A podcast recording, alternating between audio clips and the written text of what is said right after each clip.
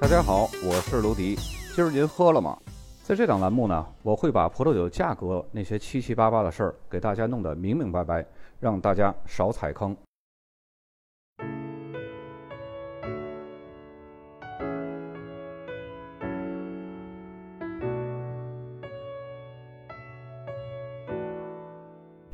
本期节目咱们继续来说皮埃蒙特，今天是下期。也就是上次咱们图中看到的第四部分这一大片区域，这一大片区域啊，它就像一个自立门户、开宗立派的独立史。很多新进的 DOCG 等级的法定产区呢，都是从原有的 DOCG 产区的子产区，或者是原有的 DOC 产区当中分离出来，形成了独立的 DOCG 法定产区。我们先来了解一下这片区域的整体概况。这个产区啊，它是覆盖了阿斯蒂和亚历山德里亚这两个行政区，然后整体的地块呢又被塔纳罗河给分隔开来了。北部地区呢被称为下蒙菲拉托，以平原和起伏的丘陵为主；河的南部则是上蒙菲拉托，它上升到亚平宁山脉。我再次重申一遍啊，国外产区的上下不是按照南北来分的，而是按照海拔的高低来分的。其实人家的本意呢。就是高低的意思，只是我们在翻译的时候呢，只是音译或者是直译，没有将人家的原来的实际意思表达出来。这片区域的气候是典型的大陆型气候，冬季冷，夏季热，降雨量呢也非常低。夏季的干旱是这片地区的主要的制约因素。土壤类型呢分为三种，第一种是白土，这种土呢土壤层比较浅，富含钙质泥灰。土壤中的含钙量是比较高的。第二种呢是阿斯蒂沙石土壤，土壤中含沙量比较高，因此呢它的储水能力也就比较差，有时候也容易产生严重缺水的这种现象。第三种呢就是红土，土壤中呢含有粘土的含量比较高，而且呢富含铁和镁的元素。和皮埃蒙特产区的其他葡萄酒相比呢，这里的葡萄酒往往没有那么复杂，但是名称繁多。甚至呢会让人摸不清路数，因此我们在这期节目呢，每介绍完一个 DOCG，紧接着就来看一下它的酒标，以免混淆。首先第一个就是阿斯蒂 DOCG，阿斯蒂是皮埃蒙特最重要的起泡酒产区。另外一个更出名的呢，就是莫斯卡托阿斯蒂，也就是阿斯蒂起泡酒的一个分支。这两种起泡酒的原材料呢，都是白莫斯卡托，也就是小粒白麝香。人们有时候呢会将莫斯卡托阿斯蒂和阿斯蒂起泡酒弄混淆了。其实呢，它们两个是不同类型的。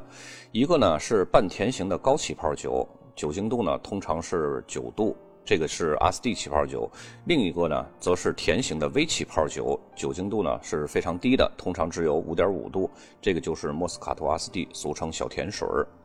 两种酒呢，都是使用当地特有的阿斯蒂法酿造的起泡酒。相比阿斯蒂起泡酒呢，莫斯卡托阿斯蒂的葡萄酒通常会选用成熟度最好、品质最高的白莫斯卡托来酿造而成，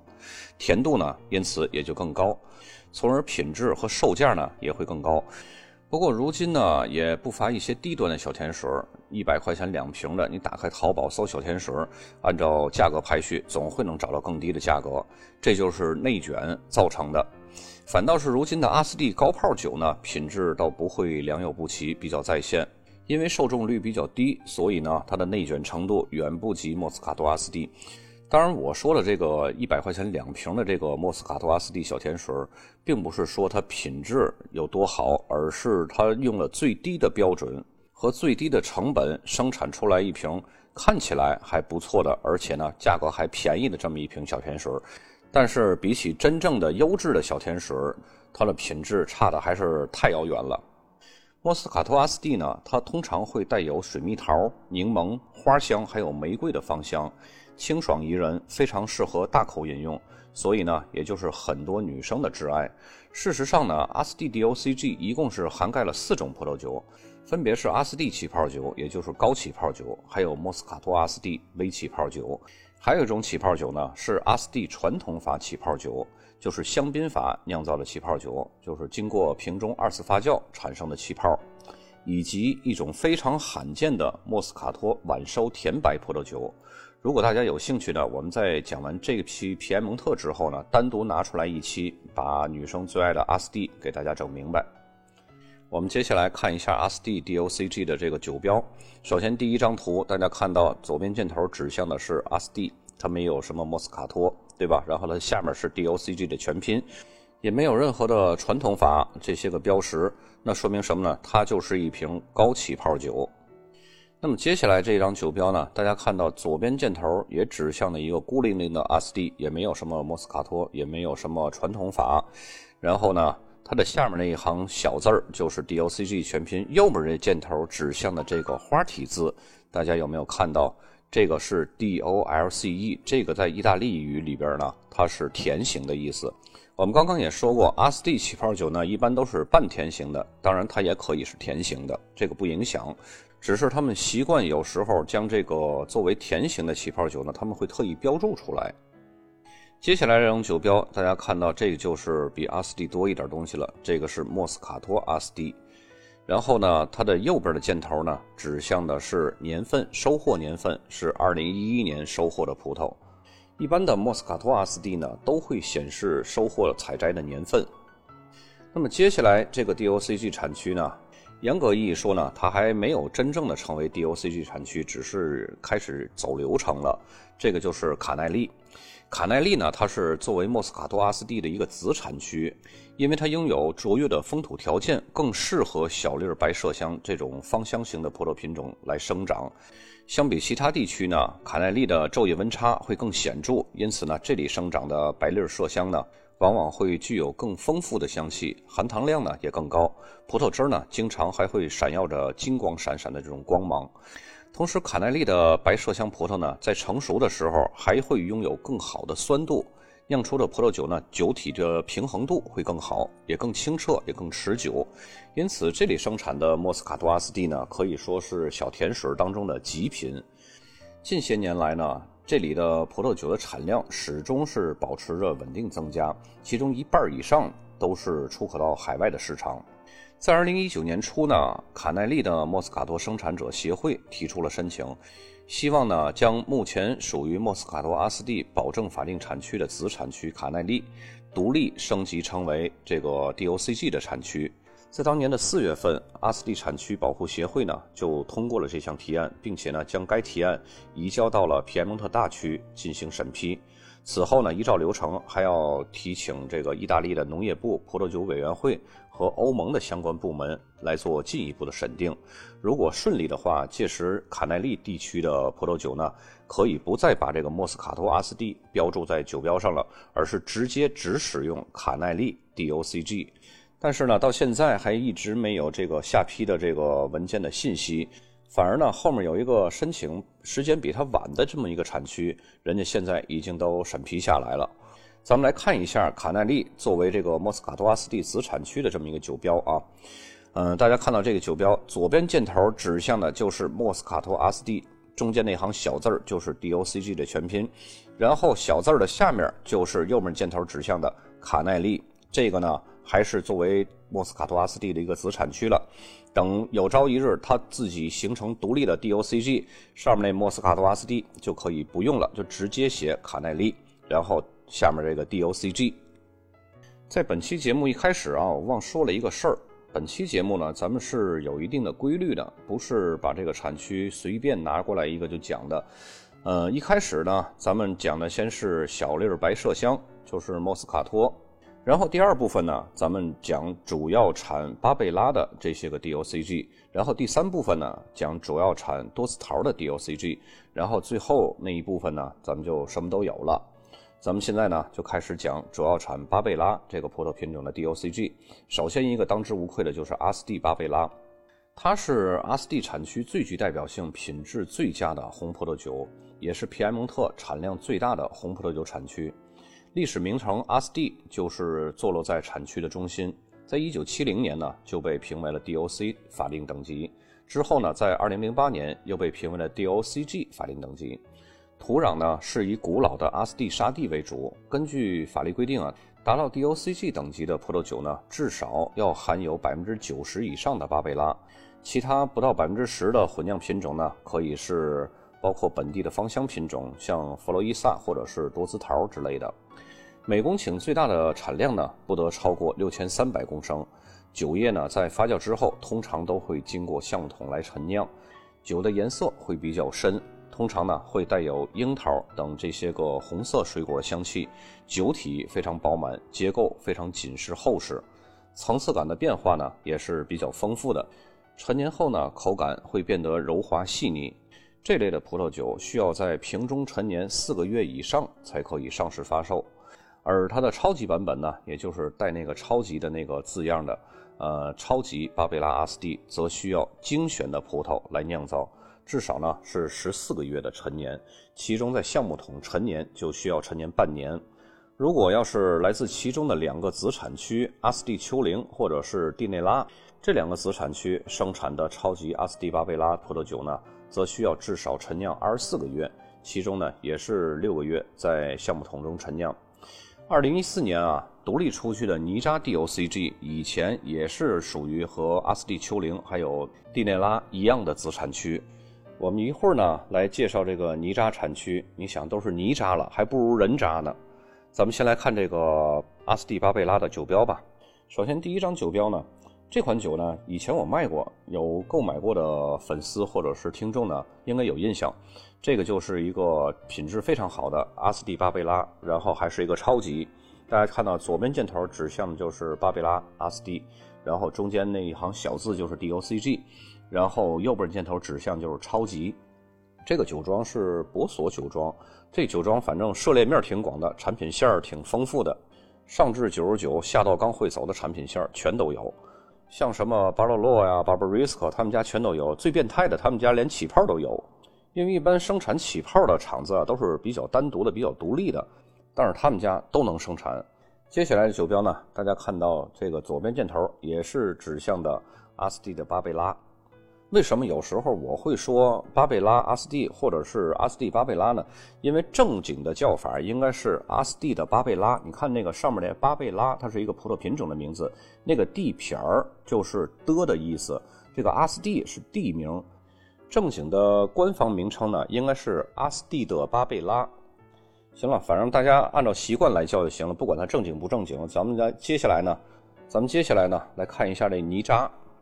在2014年，阿斯蒂南部的尼扎蒙菲拉托周围的18个优质葡萄酒区域呢，从原有的阿斯蒂巴贝拉保证法定产区当中就独立出来了，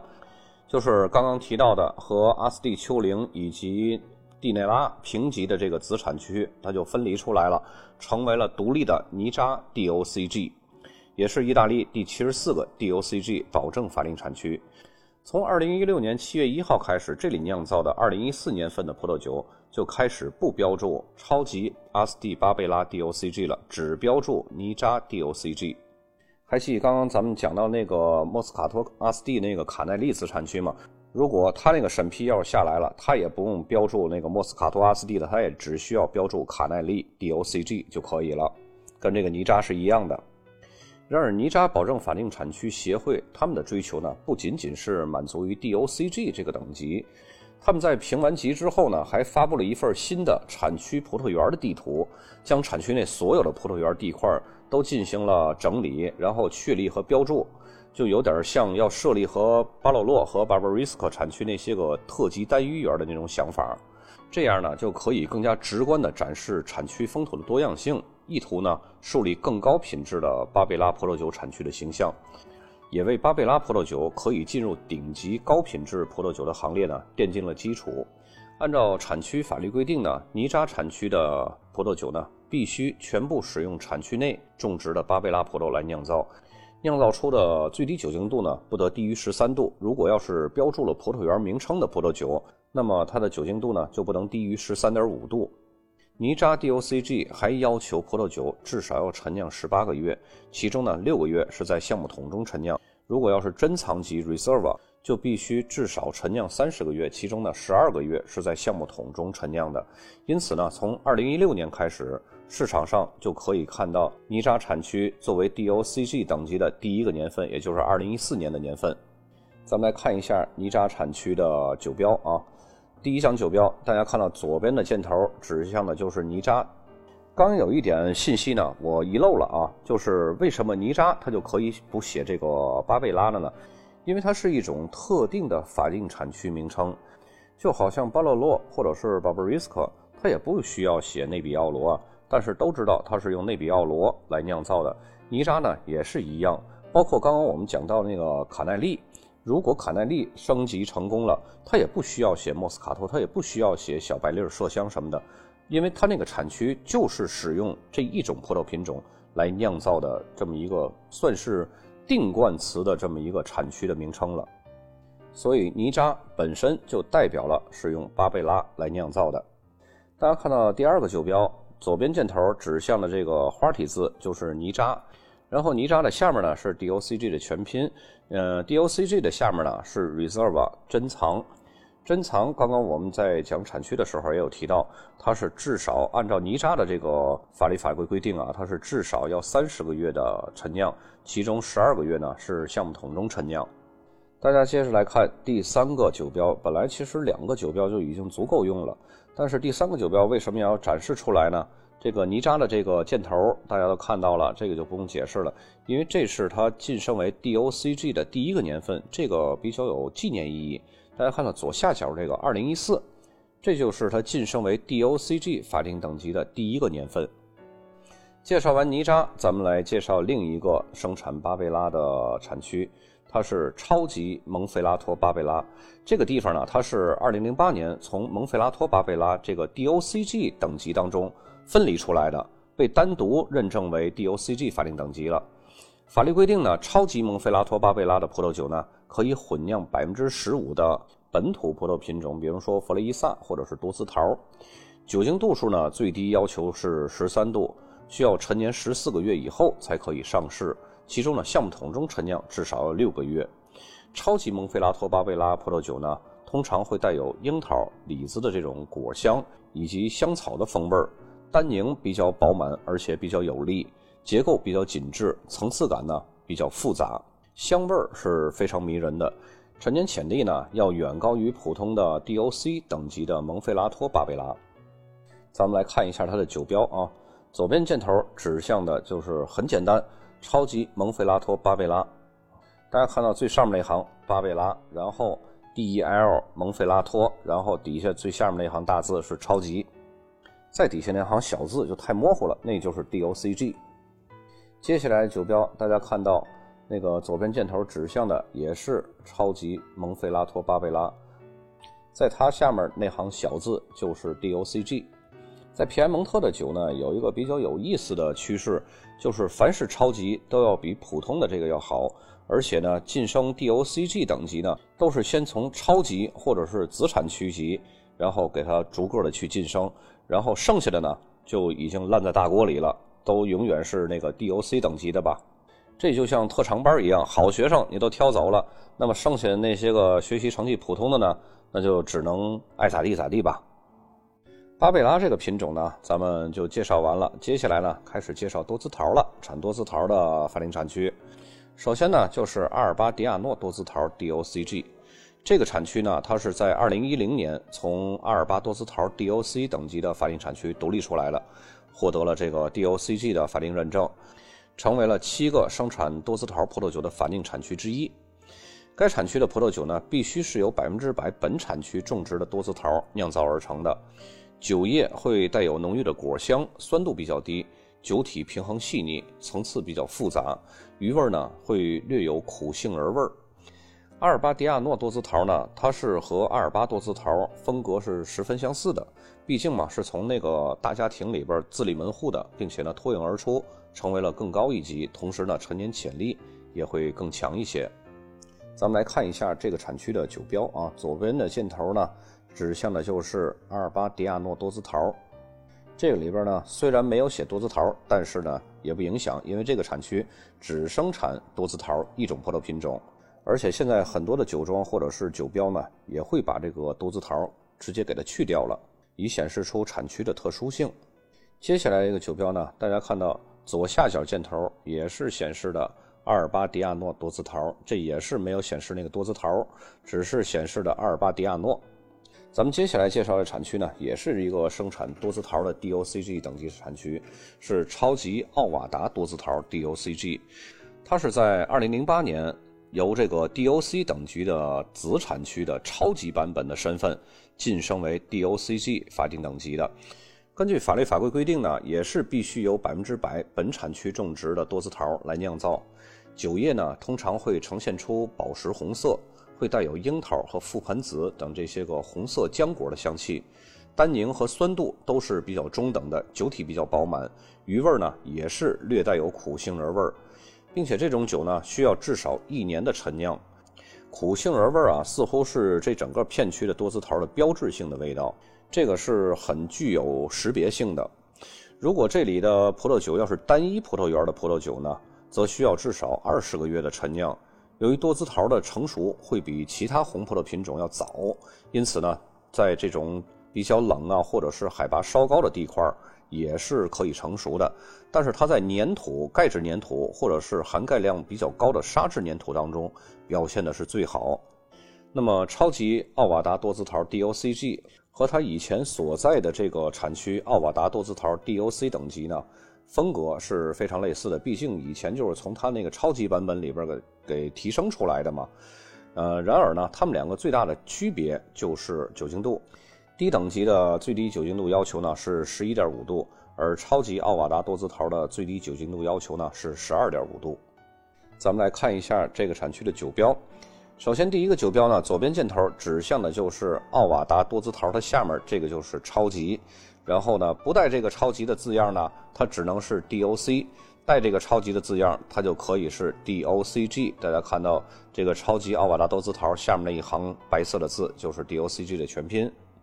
那么接下来这个酒标呢，大家看到左面箭头指向的也是超级奥瓦达多姿桃。那么多姿桃的产区呢，DOCG 产区就这两个。接下来呢，咱们再来讲其他的产区，这就没有一定的这种概括的模式了啊。呃，下面一个产区呢，就是蒙费拉托露诗 DOCG。这个产区呢，是在2011年新进的 DOCG 的法定等级产区。它的葡萄酒是由百分之九十的露诗以及百分之十的巴贝拉或者是呃布拉凯多来混合酿造而成的干红。露诗呢是一种非常少有的芳香型的红葡萄品种，很容易和皮埃蒙特的另一个芳香品种拉奎玛来混淆。但是呢，露诗通常来说呢，香料味儿会更足一些，而果香会弱一些。以露诗为主的混酿葡萄酒呢，通常会呈现出芬芳的玫瑰花瓣儿、红色水果的这种香气，同时呢，还会带有黑胡椒、薄荷这种香料的香味儿。单宁呢是比较紧致的，口感平衡饱满，但是陈年潜力非常一般。我们来看一下这个产区的酒标啊。呃，第一张酒标有点模糊，左边箭头呢，但是依旧可以看得清楚，就是蒙费拉托露诗。露诗是这种葡萄品种写在最上面。咱们以前也讲过，意大利的酒标的名称呢，肯定都是先写葡萄品种，然后一个 D 撇儿或者是一个 DI 或者是一个 DEL，那就是的的意思，然后在它下面再写这个地名。按照这个逻辑呢，大家就可以看得清楚了。这就是从下面往上，蒙费拉托的路诗。接下来第二张酒标，这个酒标清楚啊，大家看到这个很明显就指向的上面也是路诗，然后 DI 这是的的意思，然后下面就是蒙费拉托，这也就是蒙费拉托的路诗，然后再下面呢就是 DOCG 的全拼。再接下来呢，咱们来介绍一下上朗格这个 DOCG。它是在二零一一年获得的这个 DOCG 法定认证的，是由霞多丽和黑皮诺按照传统香槟法酿造的起泡酒。我们的酒标上呢也会看到，它经常呢会显示上朗格传统经典法。其实呢这才是它的全称，而不是单单的一个上朗格，一定要写上传统经典法，以标识它是用香槟法来酿造的起泡酒。因此，上朗格的传统法起泡酒呢，和香槟的风格是非常相似的。上朗格出品的起泡酒呢，可以分为两类：白起泡酒和粉起泡酒。所要求的葡萄比例呢，都是相同的，都是至少百分之九十的霞多丽加不到百分之十的黑皮诺。陈年时间呢需要达到三十个月以上才可以上市发售。如果要是带有 Reserve 珍藏字样的起泡酒呢，则需要至少陈年三十六个月才可以上市发售。但是有一点和香槟稍微有一点不同，上朗格起泡酒啊，在二次发酵之前必须和酒泥一起陈酿三个月以上，而香槟呢则不需要。咱们来看一下上朗格起泡酒的这个酒标啊。第一张酒标，大家看到左边箭头指向的就是上朗格，然后上朗格紧接着下面那个四个字母就是 DOCG，然后再下面这个白色长条框里边的这个不太清楚啊，但是呢，我可以给大家标注出来，就是传统法起泡酒，写的就是上朗格传统法起泡酒，而且在意大利的起泡酒当中，写起泡酒是专门指这个高泡酒的。然后第二个酒标呢，大家看到。左边箭头也是指向上朗格，但是怎么没有看到它的这个传统法呢？大家可以往上看，看到上面酒标顶上那个半个圆圈的那个轱辘了吗？看到那个轱辘下面那个字吗？就是经典法。好了，那这个酒呢，该有的信息就都有了。那咱们来接着看，还有没有其他信息呢？上朗格的下面那个 B R U T 这个是干型。说明这个起泡酒呢是一瓶干型起泡酒，然后右下角的箭头指向的这个意思呢是年份，它相当于年份香槟的那个概念，在意大利语里边，年份的这个起泡酒就是这么来标识的。那么这瓶酒的信息就算是完整了。总体的这一瓶酒的信息呢，就是上朗格传统经典法酿造的干型的年份起泡酒。其实葡萄酒这种价格呢，也是跟它这个酒标有用的信息是成正比的，就好像咱们点这个美食一样，格拉斯五年小牛肉或者是怎么样的这种，你多一个字，多一个形容词，多一个关键信息，它就会多一份价钱。你像这瓶酒，它肯定它就比普通的这个上朗格传统经典法起泡酒就要贵很多，因为毕竟嘛，人家是年份的起泡酒，和普通的无年份那就是不一样。接下来这个 DOCG 的产区呢，是一九九六年被认证成为 DOCG 法定产区的。这个产区的名字呢叫阿奎布拉凯多，它的产区范围呢是包括阿斯蒂的十八个公社和阿斯蒂东南部的阿奎泰梅尔镇附近的八个公社，其中呢部分区域和生产莫斯卡多阿斯蒂的区域呢重叠了。产区呢主要是出产阿奎布拉凯多起泡酒和阿奎布拉凯多甜酒。成酒的颜色呢，多是红色或者是桃红色。咱们来分别介绍一下这个起泡酒和甜酒啊。首先呢，咱们先来介绍这个阿奎布拉凯多起泡酒，它的泡沫是非常细腻的，一般呢会有三到四个大气压，口感非常甜美，芳香会带有草莓、樱桃、覆盆子和紫罗兰花的这种花果香气。这种酒呢，和意大利非常著名的甜起泡酒兰布鲁斯科是非常相似的。基于布拉凯多这个品种呢，在一瓶酒当中至少要占到百分之九十七的比例，所以成酒的酒体是非常轻的，而且酒精度数一般都是非常低的，一般都是在五到六度。第二种呢，就是阿奎布拉凯多风干葡萄酒。既然是风干葡萄酿造了甜酒，那么它的标识呢，肯定是带有 Pasito。由于采用风干葡萄来酿造呢。因此，它的发酵时间也会更长，口感呢也会更甜、更丰富。这种葡萄酒呢还会带有天鹅绒般的顺滑柔绵，酒精度呢通常会在十一度左右。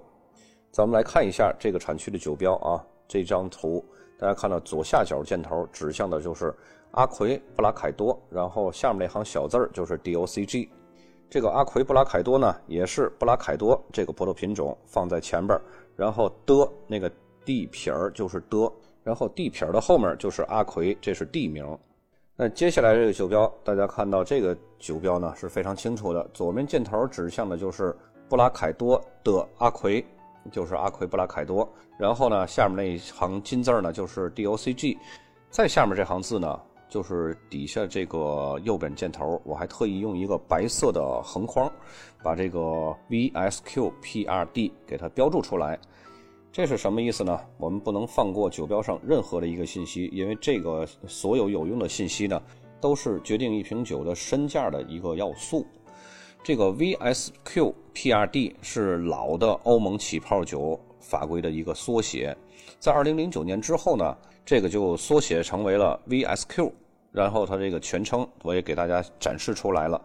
老的静止酒的法规的缩写呢是 VQPRD，也都是仅限于 DOC 和 DOCG 等级使用的。然后还有一个起泡酒的法律法规。我也在这儿呢，一同给大家展示一下，方便大家一次性的收录。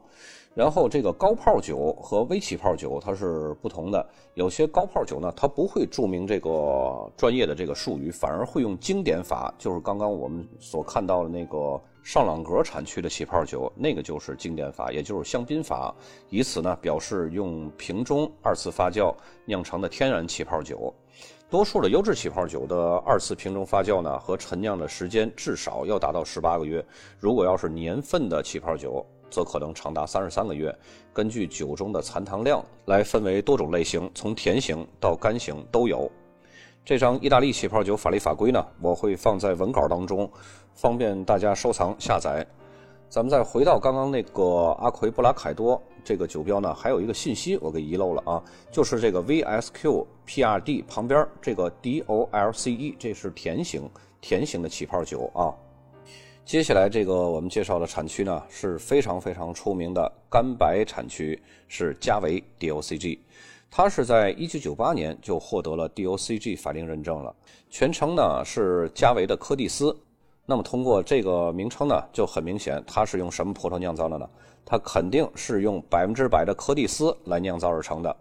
这里是在以红葡萄酒为主的皮埃蒙特当中为数不多的优质白葡萄酒产区。酒款类型呢有静止酒、微起泡和起泡酒三种类型，是意大利第一个获得国际市场高度认可的干白葡萄酒，也被认为呢是意大利最顶级的干白葡萄酒之一。维加葡萄酒的整体风格呢，清新爽脆，酸度比较活跃，通常会带有小白花、柑橘、青苹果和香瓜的风味儿，而且呢，具有典型的矿物质感。带有 Reserva 珍藏字样的葡萄酒呢，则需要至少一年的陈年时间，酒体更为平衡细腻，余味芳香四溢，同时它的陈年潜力呢也会更强。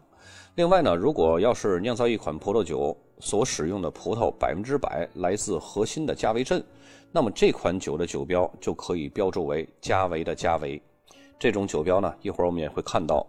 那么如今呢，很多酿酒商呢开始用橡木桶来陈酿加维葡萄酒，为的是增加酒体的饱满度和复杂的层次感，进一步呢提升葡萄酒品质和陈年潜力。那么咱们来看酒标，首先第一张就是加维的加维，大家看到左上角加维。右边中间也一个加维，然后呢，左上角那个加维的下面是 DOCG，右边中间的这个加维的上边就是加维镇，在他们这儿呢可以翻译成为公社，所以呢这个连起来就是加维的加维。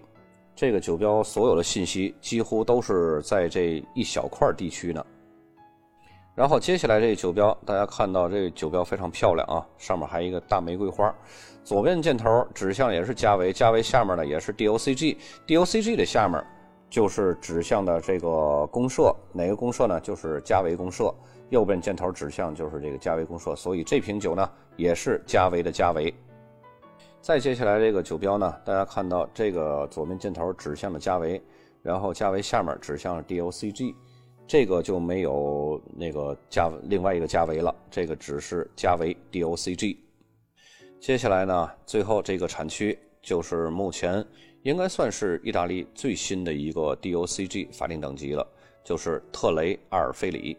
大家刚刚还记得那个生产莫斯卡托那个子产区吗？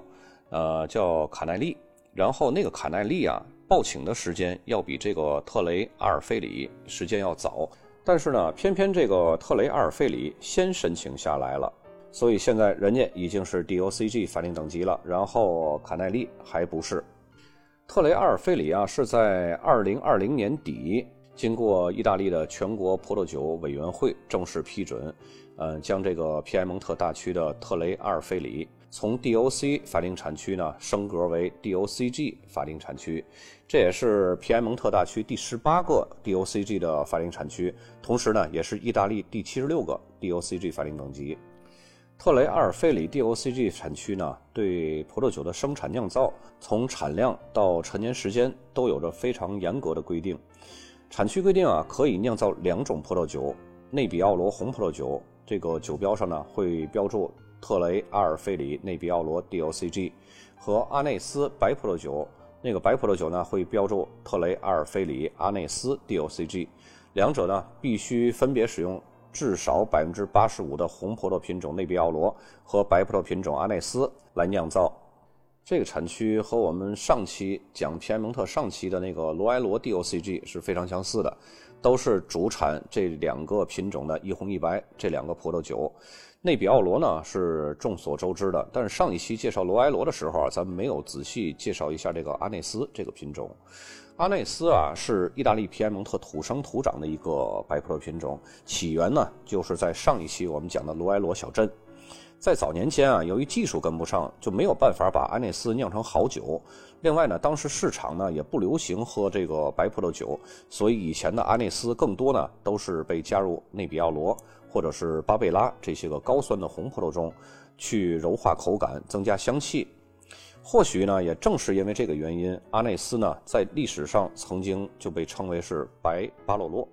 阿内斯酿造的干白呢，香气是以果香为主，会带有柚子呀、白桃、梨，还有花香，还有杏仁这些个香气，口感是非常清脆爽口的，果味非常浓郁，并且呢还会带有一丝新香料的这种味道。它本身呢是一个酸度偏低的品种，但是如今在先进的技术条件下呢。也可以酿出这种酸爽清新的类型。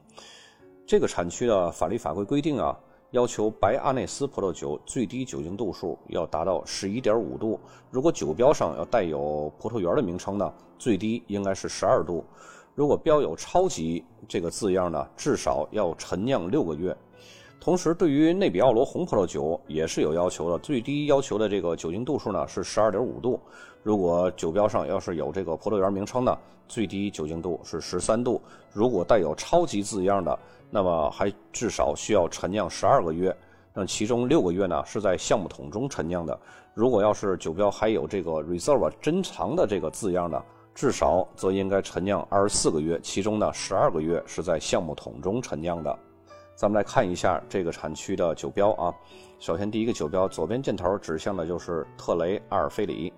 当然，这个酒标呢还是 DOC 等级的，因为它2020年年底才刚批准成为这个 DOCG 法定等级。咱们就先拿这个以前的先来将就一下，其实大差不差的啊。该有的信息呢，除了 DOCG，剩下都有了。上面这个特雷阿尔菲里，然后中间 DOC，然后下面内比奥罗。和升完级以后，只不过就是差了一个 G，但是 DOC 和 DOCG 差这一个 G，差着好多钱呢。接下来这个酒标，大家看到右边箭头指向的也是特雷阿尔菲里，然后这个依旧也是 DOC 等级的内比奥罗。然后再接下来这个酒标呢，这是一瓶干白，因为什么呢？你看右面箭头指向是阿内斯嘛，这个阿内斯不就是干白吗？然后左边箭头。指向是特雷阿尔菲里，那么这有一个问题呢，上面写着二零二零，那么这不应该是 DOCG 吗？其实呢，它是二零二零年的年底才正式批准成为 DOCG。标有那一年的葡萄，葡萄采收时间是什么时候？不可能是年底啊，肯定是秋天呢。所以那一年的葡萄酒呢，肯定不可能是 DOCG 法定等级啊，对不对？那么讲到这儿呢？整个皮埃蒙特这个些个产区，包括巴洛洛、巴布瑞斯克，咱们以前也讲完了。呃，再有这些个重点的十八个 DOCG 法定等级，咱们已经全部都讲完了。下一期节目，咱们是否要单独把这个莫斯卡托阿斯蒂和阿斯蒂起泡酒拿出来单独讲一期呢？欢迎大家留言。本期节目就到这儿，咱们下期再见。